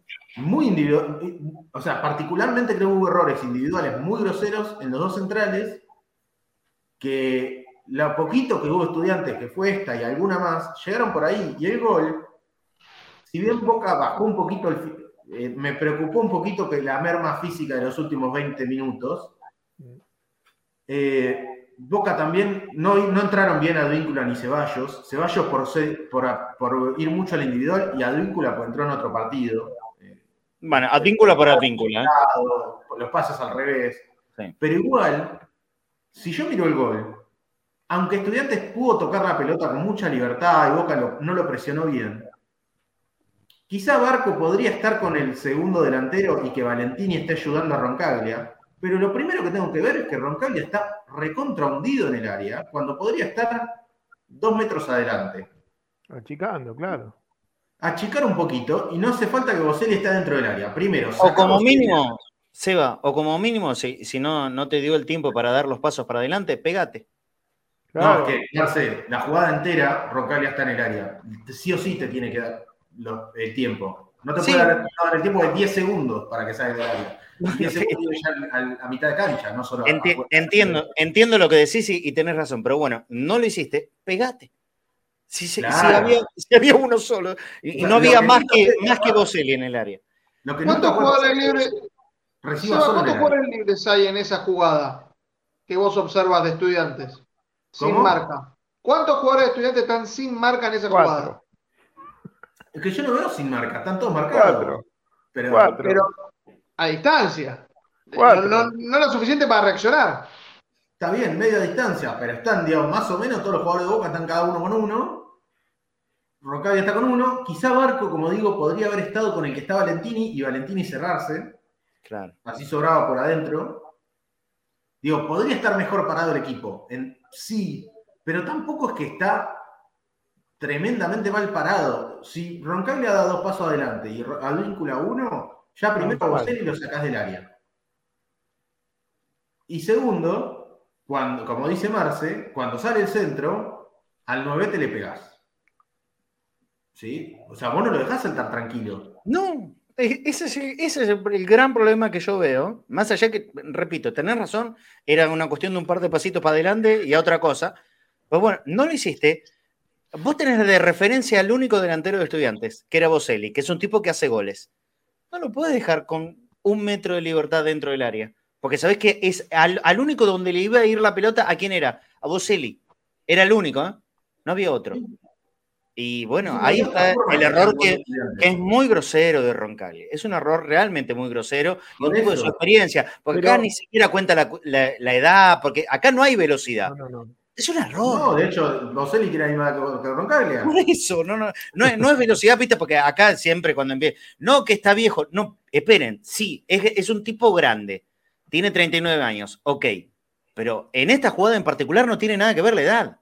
Acá es un error, yo no sé si de desconcentración, de falta de concepto, no sé, pero es- son dos opciones muy claras. La que acaba de marcar Seba, pasos para adelante, queda en offside y no, y no hay más jugada, o si no, pégate, pégate. El- si, si Roncaglia está pegado a Boselli, no tiene chance de ensayar una, una media vuelta, una tijera como hizo. Porque, no- porque si le, le pega en la cara a Roncaglia, ¿se entiende? Y no estuvo pegado. No estuvo pegado. O sea, y- tuvo, toda la libertad para hacer una pirueta de circo. ¿Qué cree que te diga? Entonces, yo medio que como cierre, como concepto, yo creo que Boca mejoró en el juego colectivo, que sumó, el, sumó mucho juego colectivo, arriesgando un poco más, intentando jugar con el tercer hombre y poniendo jugadores por adentro, dos cosas que no hacía Boca y que veo muy interesante que en dos partidos, con dos e- equipos distintos, con muy pocos entrenamientos de por medio, digamos, de equipos distintos, estoy hablando de con dos formaciones de boca diferentes, esquemas diferentes y nombres diferentes. Se empieza a ver una idea, que se vea una idea, a pesar de jugar con formaciones y nombres diferentes. Y pocos días de entrenamiento me parece un punto a favor de lo que está haciendo Almirón. Está logrando mostrar cosas de su idea con muy poco, co- en un momento difícil. Que esa idea le tiene que, le tiene que falta. ¿Qué le falta? Profundidad en ataque, por un lado, y que Boca se hizo fuerte todo el año pasado, por ejemplo, porque era fuerte en las áreas.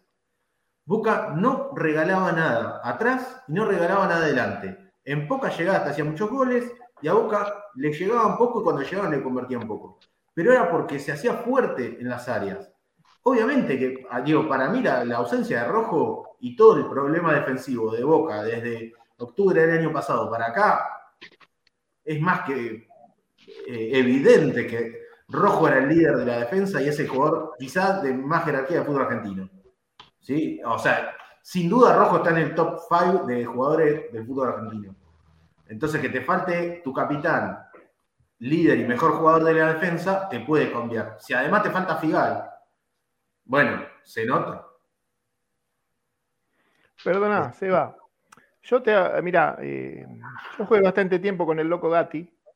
Y el loco Gatti era impresionante cómo te rompía para que no te metas al área. Te gritaba todo el partido, no te metas al área, no te metas al área, no te metas al área. El loco era un arquero que salía del arco. Claro.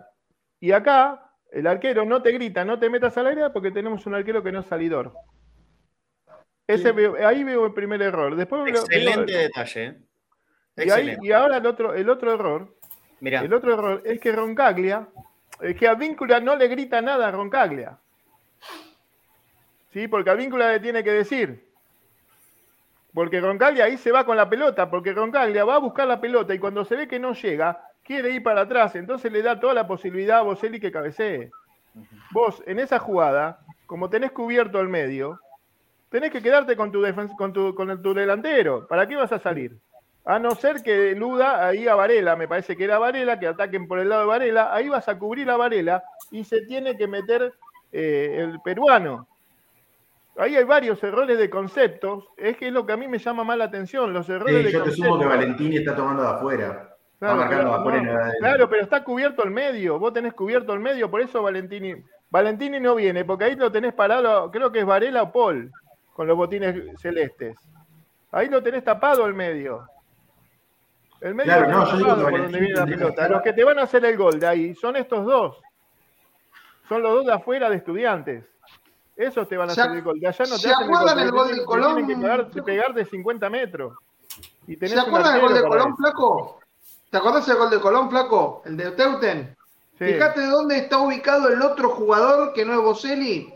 Por ese sector. También. Solo. ¿Dónde está de vuelta el víncula? No, pero Víncula ahí está bien para mí. Aparte, está bien. Para mí está todo muy corrido hacia un sector y deja liberado, en este caso fue un centro, pero Estudiantes también podría haber jugado hacia un costado y tenía la libertad. No, de hacer esa jugada. En no, esta, no, en esta está relojeando al, al Están bien parados, Nico. Eh, lo que pasa es que Roncaglia marca mal. Está, está, bien parado Roncaglia ahí. El tema es lo que hace después. Claro, Roncaglia está ahí. ¿Dónde va? ¿A dónde va Roncaglia? va a buscar la pelota. ¿Por qué en vez de pegarse al 9, se, digamos, se, se, queda esperando el centro en su, en su, zona, digamos? Es que da un paso para adelante. da un paso para adelante. Pero bueno, yo, como que mi balance del partido, para mí Boca mejoró juego colectivo, le faltó profundidad y lo pierde por, por lo mismo que lo perdió contra Colón porque se manda cagadas muy groseras en el fondo. O sea, errores individuales que no podés tener en el fútbol eh, profesional argentino y que viene teniendo con distintos nombres y distintos jugadores errores muy groseros. Cuando vos estás mal, empezás a, tener errores que por ahí son de la cabeza, digamos, capaz que vos ves que estás jugando mejor, que dominás al rival, que te cagan a patadas, entonces no podés terminar de llegar es decir, hoy que estamos jugando más o menos bien, por lo menos nos la damos entre nosotros con un buen criterio, y no podemos batear el arco, y en un momento por ahí se te desconcentra un jugador y, la, digamos, la sufrís. Creo que Boca está sufriendo eso. Está en un momento. La caída anímica es muy importante, Seba. La caída, yo, eh, eh, mira, en los últimos tres o cuatro partidos creo que insisto con lo mismo en cada transmisión. Eh, empieza bien, Empieza inflado hasta que se pincha. Una vez que se pinchó, no se infló nunca más. No hay parche que alcance, porque no vuelve, no vuelve a poder inflarse. Eh, más allá que el otro día, contra estudiantes, por ejemplo. Arrancó bien el primer tiempo, le duró muy poquito, muy poquito. Arrancó muy bien el segundo, hasta los 15, 20. Al gol de estudiantes no hubo reacción tampoco. No, no, no, al contrario. Después del gol de estudiantes fue descontrol, ¿eh? Sí, Después del gol fue descontrol total. Boca se resignó a que iba a perder el partido después del gol. Sí, sí, claro. Sobraron 10 minutos. Claro, claro. Por eso digo, acá se, se, le indulga mucho a, la cuestión física, que no digo que no tenga que ver, porque también los lesionados hablan por sí mismos, ¿no? Eh, sino que es un equipo que de la cabeza está, está debilucho. Está muy débil Boca de la cabeza. no, no soporta golpes y no sabe reaccionar ante esos golpes. ¿Se entiende? Cínico. Y se nota en la bombonera, eh, en los momentos en los cuales hay mayor apoyo, es cuando ve que el equipo va hacia adelante, que puede tratar de hilvanar por lo menos con, Sí. con enjundia lo, lo, lo que no puede a veces con fútbol. Y una vez que el equipo decae, también decae el ánimo de los hinchas. Eh, Uno Sí, lo, pero- lo pero- observa reflejado pero- constantemente en, cómo va llegando eh, en los momentos de pico de aliento y los momentos de- del bajón. Y esto lo notamos ya eh, eh, en estos últimos partidos, eh, cuando se dice cómo, cómo es el resultado final, que creo que el de ayer fue eh, el más elocuente en cuanto a la reprobación. Pero porque la gente reacciona también a, lo, a lo que ve en la cancha. Yo- Pero veo esa reacción en la cancha, la gente haciendo. los partidos. Eso, por favor. Para Sí, mí se va. A ver, Nico, yo estaba mirando el partido como pocas veces con mi novia que es hincha de estudiantes. Ah. Eh, Te obligaron. pocas veces miramos los partidos juntos de Boca y de estudiantes. Eh, pero justo se dio, volvimos los dos a casa, yo puse partido, se vino a verlo conmigo. Eh, poca- eh, primero, yo me, junté a almorzar con un montón de amigos, muchos amigos pinchas, y qué sé yo, y me decían, hoy nos ganan, Eh, Boca nos gana siempre, nos gana siempre, o sea, me- se iban de la- del lugar más allá que nos querían mufar, me decían, eh, felicitaciones por el triunfo de hoy, ¿me entendés? O sea, Es el equipo más veces perdió la bombonera. Es Estudiantes. imposible que ganemos en la bombonera, así nos decían. Llego a casa, miro el partido con mi novia, van 20 minutos del segundo tiempo y le digo, ¿tiene una pinta que lo ganan ustedes? Este partido, toda la pinta que lo ganan ustedes, porque Boca hizo todo en el partido, salvo pegar patada, que eso lo hizo estudiantes, todo el partido fue lo que hizo Boca en el partido. Yo empecé, de- a, yo empecé a Cuando vos desconfiar del partido a los 30 del segundo tiempo. Es que Cuando, cuando todo- ya vi que se desinfló y no se iba a inflar más. Ahí le empecé a todo. desconfiar mucho. Sí. es cuando vos haces todo y no alcanza para nada, si vos haces todo el esfuerzo y ese esfuerzo no vale para nada, te desinflás. Si vos decís, intenté, jugué, toqué, propuse, Bueno, pero hay que seguir, ¿eh? Hay que seguir. Hay que seguir. Hay que Sí, seguir. sí. Eh, Hay, hay- que seguir.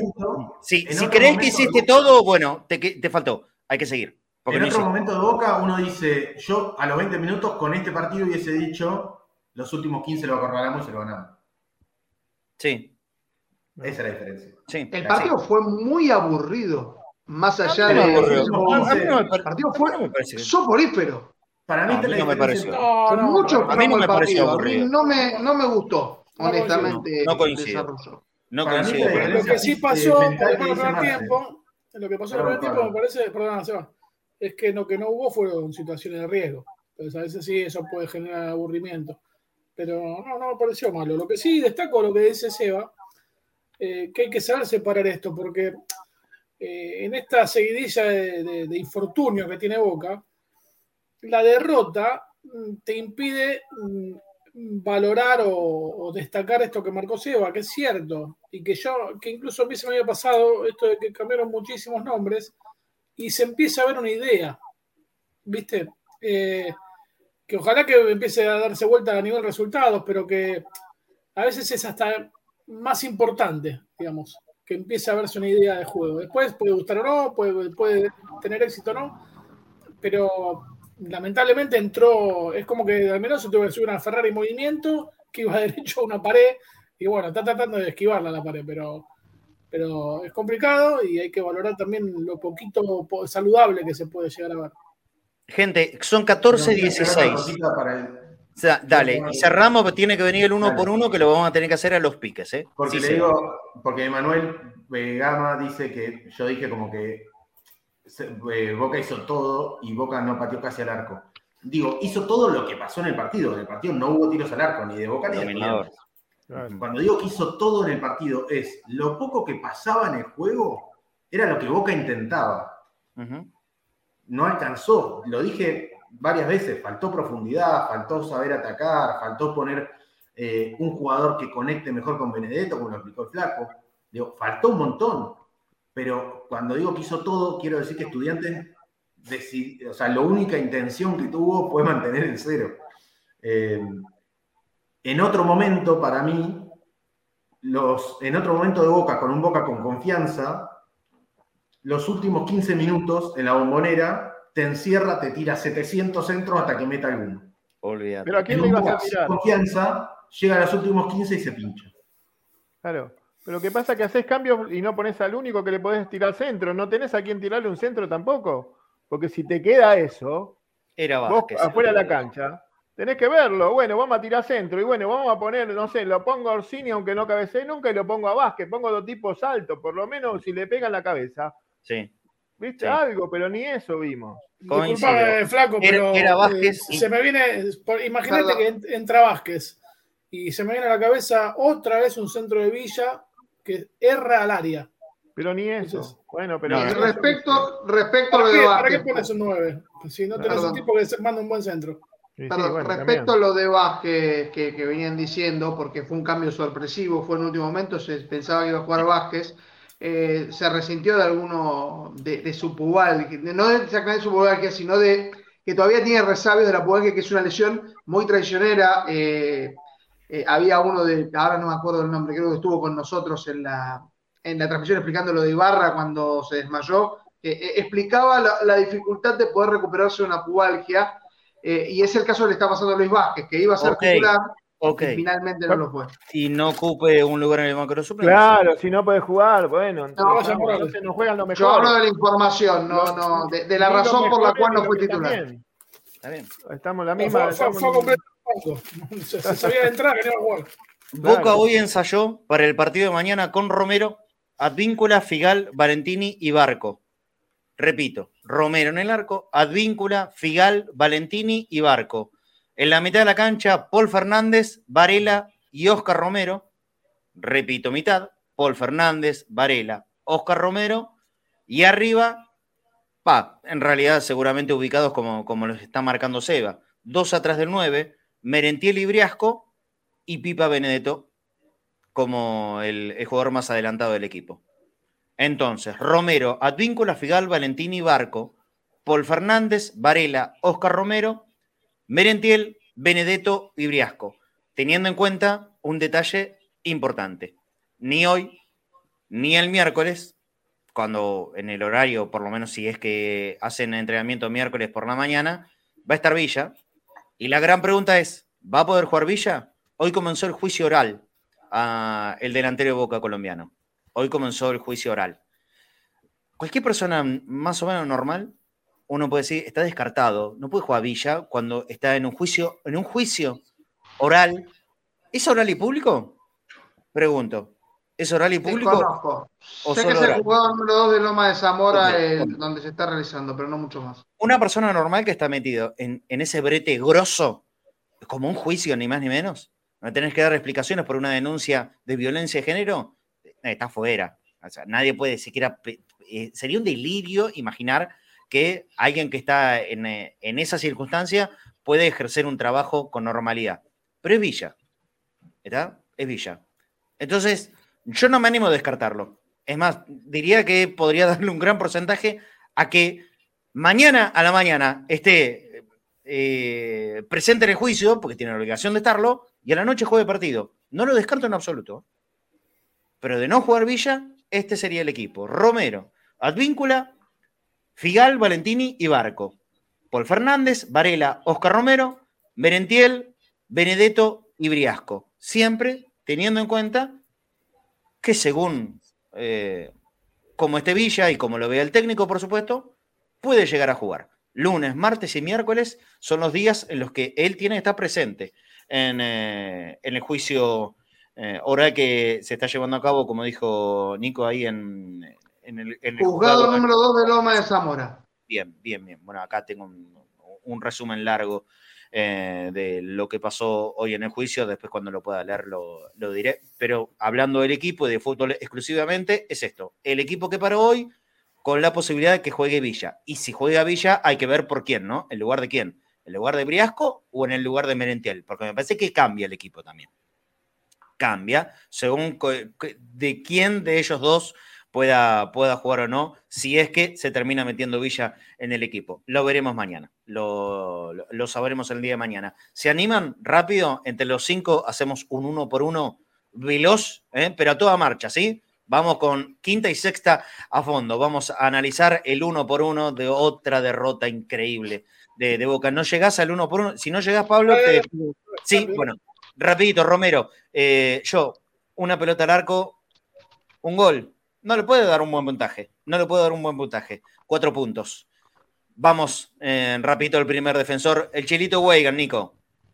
Para mí un partido cinco puntos. Eh, no, no entendí por qué salió. No, no me pareció que había hecho algo eh, equivocado como para que el reemplazo fuera por Advíncula. Yo tampoco. La verdad que yo tampoco. Continuamos. El primer central es Roncaglia, flaco. Y Roncaglia no estaba jugando un mal partido. Eh, eh, estudiante no atacaba. pero cometió ese error de, principiante, de, de, nenito, y un jugador con esa trascendencia le voy a poner un 2. Bien, bien, bien. Continuamos. El otro marcador central fue Valentini y con análisis y puntaje de Pablo Risotto. A mí me parece Valentini hizo un partido correcto, no me acuerdo alguna macana grande. Eh, sigue la que marcó Seba. Sí, es la única, me parece, ¿no? Sigue en proceso de consolidación, con lo cual va, a seguir teniendo esas eh, altas y bajas. Yo le voy a poner un 5 porque creo que todavía le falta consolidarse y no hay que matarlo a los pibes. Muy bien, el lateral izquierdo fue Barco, el más, más, ovacionado, seguro, ¿eh? del otro día por los hinchas de boca. ¿Cómo lo viste, Nico, con puntaje? Voy yo con Barco, para mí fue. No, Nico, perdón, no, Seba, Seba, ah. Seba, Seba, le tocaba a Seba. vaya, Seba, vaya. Me no, no soy ese conductor. Me tocó uno lindo, digo, bien. Sí, sí, sí, no, Seba, Seba, eh, Seba. Nada, le vamos a volver. Mirá, siete para no volvernos locos, pero tiene una técnica y una calidad tremenda con la pelota. Fue el jugador que más pelotas tocó en Boca y en, el partido, en realidad. El jugador que más la pidió, eso habla un montón de la personalidad. Y se lo bancó físicamente, de hecho ganó muchísimos duelos, o sea, me parece que se lo bancó físicamente, que era mi duda. Así que siete para no volvernos locos, pero me gustó mucho. Excelente, vamos a la mitad de la cancha, voy yo a ver quién, quién es el primero que aparece en la mitad de la cancha, X Fernández. Para mí un partido para el olvido de X. Mucho error con la pelota, arriesgando justamente en, en lugares peligrosos, más allá de que le conocemos de memoria la técnica a, X y me parece que fue correcto el momento que, eligieron para, para, el cambio. Em, no me gustó X, cuatro puntos. Vamos con Varela ahora, Nico. Todavía no estoy seguro si Alan Varela es el 5 con las características que le gustan a los equipos de, a los equipos de Almirón. Eh, va a necesitar hacerse del eje porque va a ser muy clave para esta recuperación que necesita Boca, porque confía mucho en esa posición Almirón en sus equipos. 5. Eh, no, no, no vi un partido que se haya destacado ni ningún error en particular. Bien, bien. Continuamos con Ramírez, que salió lesionado. Flaco, ¿cómo lo viste? Ramírez es ni chicha ni limonada, no le da nada al equipo, flojo, eh, no, no, no, no, se mete en el juego, para mí también es un, es un 3, por ponerle algo, pero le están haciendo muy mal a Ramírez poniéndolo en cancha. Continuamos con Merentiel, Pablo. Me parece que Merentiel tiene que acomodarse a este nuevo sistema de juego donde tal vez no se luzca tanto eh, insisto en que es una lástima que hayan roto esa dupla que había hecho con Langoni. Obviamente ahora está un poquito lastimado Langoni y no va a poder ser. Eh, tiene que aprender a, jugar con, con, Benetto al lado. Le voy a poner un 5. Muy bien. Y eh, hablando de Roma, ¿no? Justamente. Benedetto, Nico, otra vez Nico, perdón, Seba. Ah, Seba, Seba. Tengo acá. Seba. no, es que te lo regalo, Nico, si querés. no, la verdad es que es, y le vamos a poner un, no sé, tres. O sea, realmente no fue, no participó casi de, del juego, perdió mucho, no. Eh, me parece que en un momento cuando viene el cambio y sale Merentiel, quizá la salida era del Pipa.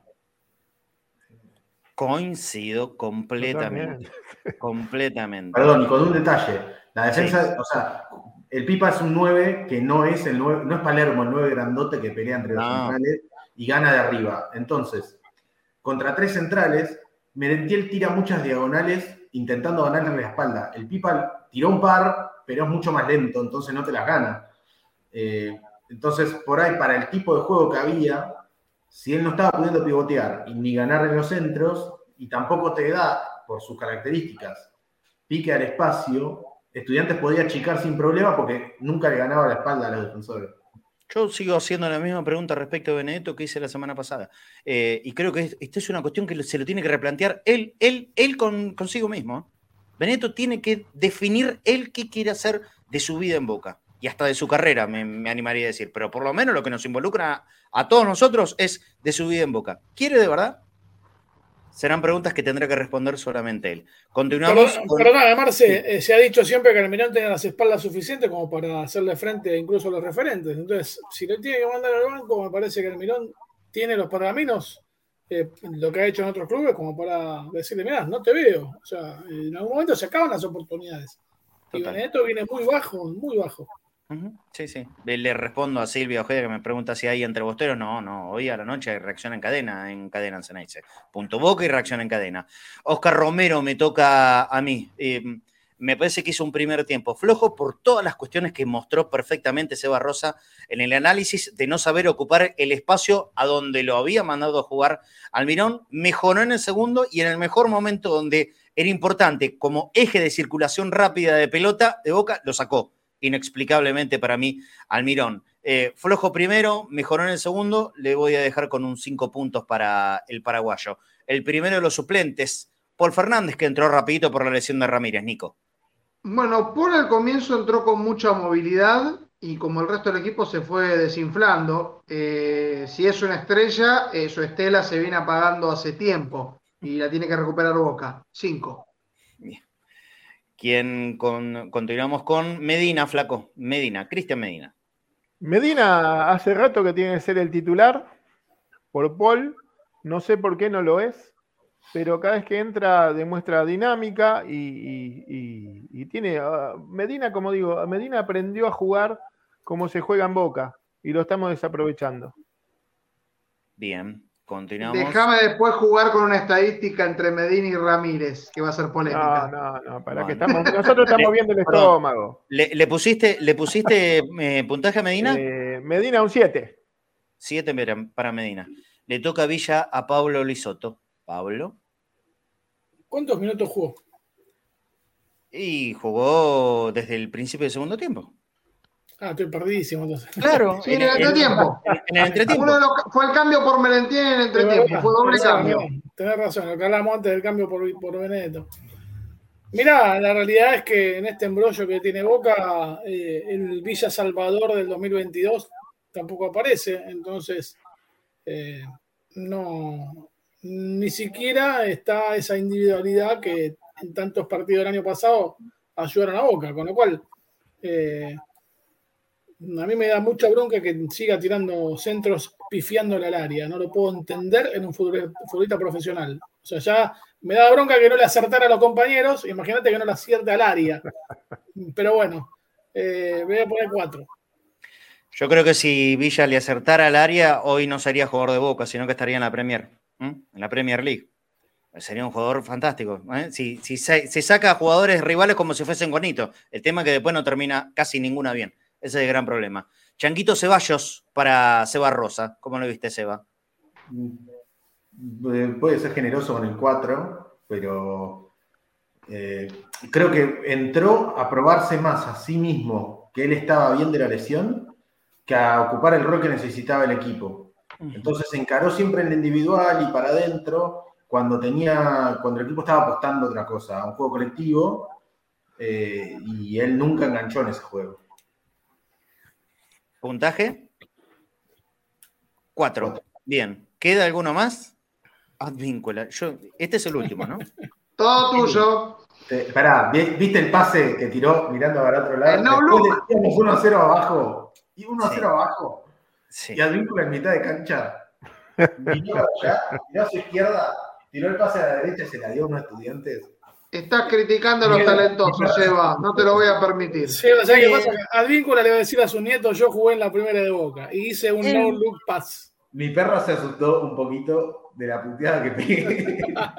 Aquí, aquí, aquí está la gran cuestión, ¿no? Nosotros hacemos chistes, apuntamos a la, hacia la ironía, porque si lo hablamos en serio es para preocuparse. Primero por no entender el motivo del cambio. No, no, creo que no entendió nadie ¿Explicó esto en la conferencia, Almirón? Pregunto. No, Me parece que no. no, no dijo nada. Bueno, la verdad fue rarísimo. Nadie puede entender. No por- hubo preguntas al respecto tampoco. Bueno, flojo, flojo la gente que fue a la conferencia que nos preguntó, me parece que algo básico. Eh, perdón, una duda, ¿no? Pero, ¿por qué? ¿Salió por una lesión? ¿Porque tenía que irse rápido al cumpleaños? ¿Qué- ¿Qué exactamente? Eh, no aportó nada bueno, absolutamente nada bueno, con, con la misma intrascendencia de siempre, de no cruzar la mitad de la cancha, cada vez que la cruza es para, para nada, y con errores conceptuales muy grandes, muy grandes. Y acá lo extraño es que es un tipo con mucha trayectoria, con años en Europa, muchísimos años de selección nacional, me parece el eh, tipo más desordenado tácticamente que tiene el equipo. Y mira que Boca no justamente un, un plantel en que se destaque por tener el orden o la inteligencia táctica eh, como, como eh, requisito primordial, digamos. Bueno, el más desordenado de todo yo creo que es Advíncula. Increíble, increíble, porque hay algunos que le achacan a Advíncula, a, a Weigan, ¿no? Ah, pero es un despelotado, fíjate, se choca con la pelota. ¿Y Advíncula? Le voy a dar dos a Advíncula. Le voy a dar dos. No le encuentro nada bueno al peruano. ¿Qué quieren que les diga? Esta es la verdad. Terminamos con el, el uno por uno. Chao, Pablo. Abrazo grande. Nosotros también. muchachos. nos, tenemos que, que ir despidiendo. Gracias por hacerlo rapidito, como, Yo, si me como requeríamos. sí, se va a querer. Obvio. Solamente les quiero comentar algo. Eh, Saben que casi todo el laburo que, haga- que armo y que armamos con el equipo de Corta y al Pie 11 en- es en Twitter, pero también tenemos nuestro Instagram y está pasando algo. Twitter, con las nuevas normativas y, cuestiones de Elon Musk, eh, está limitando muchísimo la posibilidad a quienes trabajamos ahí, o sea, quienes creamos contenido en Twitter, a que se nos vea. Es muy difícil. O sea, yo hago más contenido, mejor contenido, y tengo más seguidores y se visualiza mucho menos que hace un año. ¿Qué Eh, pasa eso? Ahí me explica porque yo porque- soy un burro, neto, no entiendo. Porque están tendiendo a que solo se pueda, visu- eh, o sea, se difunde mucho más quienes tienen cuenta verificada y la- para tener cuenta verificada tenés que pagar en dólares. ¿sí? Claro. Básicamente es una especie de privatización de Twitter en la que los que no podemos pagar en dólares una cuenta verificada, vamos a tener un alcance mínimo y quienes sí lo pueden pagar tienen un montón de alcance. Entiendo. Obviamente, Corte del Piso es un proyecto que yo nunca gané un solo peso, perdí plata porque puse plata en los, en los stickers, en un montón de Ah, cosas. y aparte el tiempo, el tiempo que yo. Sí. Yo nunca gané un peso, no quiero que sea un proyecto económico, es un proyecto que lo hago por pura pasión y, por, y, y cuento con un equipo que me acompaña también de la misma manera, pero esto me limita un montón. Entonces, si nos pueden acompañar siguiendo no solo en Twitter, sino, sino también en Instagram y dándole retweet a los análisis y esas cosas, realmente no saben lo mucho que me ayudan y que ayudan a corte del pie, no limitándonos a Twitter solo, sino siguiéndonos en Instagram y dándole, compartiendo las cosas. Realmente necesitamos, necesito hoy de la ayuda de quienes lo pueden compartir, porque Twitter Bueno. te limita. A ver, le, le pedimos a toda la gente que nos escuche, que nos ve en cualquier horario, en el momento que sea. La mayoría tienen o Twitter o Instagram. En cualquiera de los dos lugares, arroba corta y al pie 11. El 11 es con número, ¿eh? Cor, arroba corta y al pie 11. Sigan la cuenta de Sebastián. Todo lo bueno que nos muestra acá en, eh, en el análisis de cada partido de Boca está ampliado, ampliado y a un montón de otros partidos. Arroba corta y al pie 11, 11 con números, ¿eh? Sigan a- a Sebastián tanto en Twitter como en Instagram, que está en las dos en redes sociales, en donde más se puede difundir justamente este tipo de, de laburo que, que hace Seba. Arroba corta y al pie 11, el, eh, uno de los mejores analistas de fútbol que hay en el país, sin dudas, y de los nuestros junto con Pancho, dos cracks. Dos, cracks, pero recontra cracks, los dos. Muy Seba, te espero, te espero la próxima. Dale, abrazo. Abrazo grande, Seba Rosa. Y nosotros con, eh, con el Flaco y con Nico vamos a ir cerrando el programa del día de hoy. ¿Querías aportar algo, Nico? Solo iba a traer una polémica, pero es muy cortita. Eh, Ramírez cumplió 80 partidos, es uno de los pocos que ha logrado ese número en los últimos años en Boca. Tiene dos goles, tres asistencias. Cristian Medina llegó a 90, tiene un gol y cuatro asistencias. Te habla un poco de que no hay aporte de gol en el mediocampo de Boca. Sí, en, este 80 y otra 90 cosa. habría que ver la, la cantidad de minutos, ¿no? De cada uno, por lo menos en el último tiempo. Medina tuvo, un, tuvo un rato de, de- de continuidad cuando, se, cuando explotó la famosa MBA, que era Medina, Varela, Almendra. Eh, no quedó nada de la MBA, o casi No. nada, casi nada. Titular solamente uno, Almendra firmando con Racing y, y Medina entrando muy espaciadamente, cuando ya me parece que demostró que, que tiene para más minutos en la primera boca. Bueno, nos vamos a ir repitiendo la, formación con la que ensayó eh, Almirón esta mañana, pensando en el partido de, del martes, o sea, del día de mañana.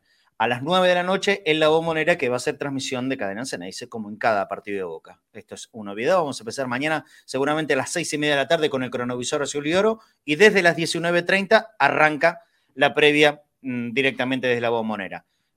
Sergio Romero, Advíncula, Figal, Valentini y Barco. En la defensa, Paul Fernández, Varela, Oscar Romero y más adelante Merentiel, Benedetto y Briasco. Con estos ensayó. No me animo a decir que es la formación titular confirmada de mañana. ¿eh? Estemos atentos hasta último momento, sobre todo teniendo en cuenta este tema de Villa. Como lo dije hace un ratito, que yo creo que ah, este tipo, si, si lo ve bien, se puede meter en el equipo. Pero bueno, Están los convocados, Marce. ¿Están los convocados? ¿Te- ¿Tenemos la foto? A ver, vale, pará. Si, si tenemos la foto de los convocados, lo ponemos y, y lo, lo leemos al aire. Esperen que se lo paso a. Ahí lo. los chicos del Salió control. recién, recién, por eso lo, lo estaba aclarando. Ahí se. Si no le llegó todavía a Matías, ya se lo estoy enviando Sí, sí, sí, sí. Ahí, ahí lo para pasamos. que le llegue en- lo coloque. Aguanten un minutito y, y le vamos a ir contando a, a todos lo- los concentrados para el día de mañana, recordándonos que la seguidilla que se le viene a Boca es brava el sábado, no, ¿cuándo? Perdón, el domingo. Domingo, tres y media de la tarde, el partido contra Central en Rosario. Después nos volvemos, ahí hay una semana, digamos, de entrenamiento largo para el partido contra Racing, después de Racing Colo Colo y después de Colo Colo River. Así venimos. Concentrados, lo digo rapidito. Sergio Romero y Javi García, Advíncula, Weigan, Figal, Valentini, Dilolo, Sandes, Barco, Varela, Paul Fernández, eh, el Pulpo González, X Fernández, Oscar Romero, Pallero, Medina, Villa, que Villa está concentrado. Este es un dato. Villa está concentrado, más allá de tener que presentarse también mañana en este juicio que, que está llevando a cabo por una denuncia en su contra. Briasco, Benedetto, Merentiel, Morales, el Torito Morales está en el banco, ¿eh? Ah, concentrado, mejor dicho. Está, está el Torito concentrado. ¿Para cuándo minutos para Morales? Pregunto. Orsini y Vázquez completan la, la lista de, de los muchachos concentrados seguramente esta misma noche esperando el partido de mañana. No hay tiempo para más. Flaco, eh, mañana nos vamos a ver en la Bombonera, pero por supuesto antes en nuestro programa de siempre de Conectados al Mediodía. Te mando un abrazo gigante. Totalmente, Marcelo, déjame decir una cosa. Mirando ahí, Para ver quién motiva a Boca, ¿no? Cuando le viene el bajón. Y creo que hay un gran motivador que es Morales en el banco. Sí, sí, sí. Ahí, ahí hay una inyección de ánimo, ¿no? Un, un Claro. inflador. Claro, Como porque- estamos hablando de un equipo que Claro. se pincha, ahí capaz que puede ser un inflador que te venga con un parche. ¿Quién te dice? Claro. Te mando un abrazo. Bueno, abrazo, abrazo para todos y nos vemos mañana. El Flaco Fornés, nuestro querido Flaco Fornés. Nico, también te despido y, y mañana vamos a estar viéndonos en doble turno. Acá y en vivo después a la noche en la cancha. Primero haciendo el análisis de lo que va a ser el posible equipo de Boca y por supuesto lo que puede hacer eh, el análisis de Pereira, es un equipo que no pierde hace cinco partidos en la Liga Colombiana, pero Ay, con cuatro empates y una victoria. Ay, mamá, mira, lo único que me falta es que empecemos a tener miedo de Pereira. Yo me quiero mal. Buah. Solo dije números. No, no, no, está bien, está bien, está bien. Mamá, mamá, mamá. Eh, abrazo, Nico. Abrazo grande. Bueno, nos estamos viendo mañana. Eh, hay que tratar de también eh, pasar el, el mal trago de estos tiempos con, eh, con una sonrisa en la medida de lo posible. Por supuesto, siempre teniendo en cuenta que hay problemas que hay que solucionar. La seguimos mañana. Gente, sí, por supuesto, atentos y, con todas las pilas puestas. Hay que ganar. Como sea, mañana Boca al Pereira y por la Copa Libertadores le tiene que ganar. Ya empezamos a hacer la fuerza desde ahora, como siempre. Abrazo grande para todos. Nos reencontramos mañana, ¿eh? tempranito, 13 horas puntual, aquí en el Conectados al Mediodía y después a la noche tenemos la transmisión del partido de Boca. Hasta mañana. Chao.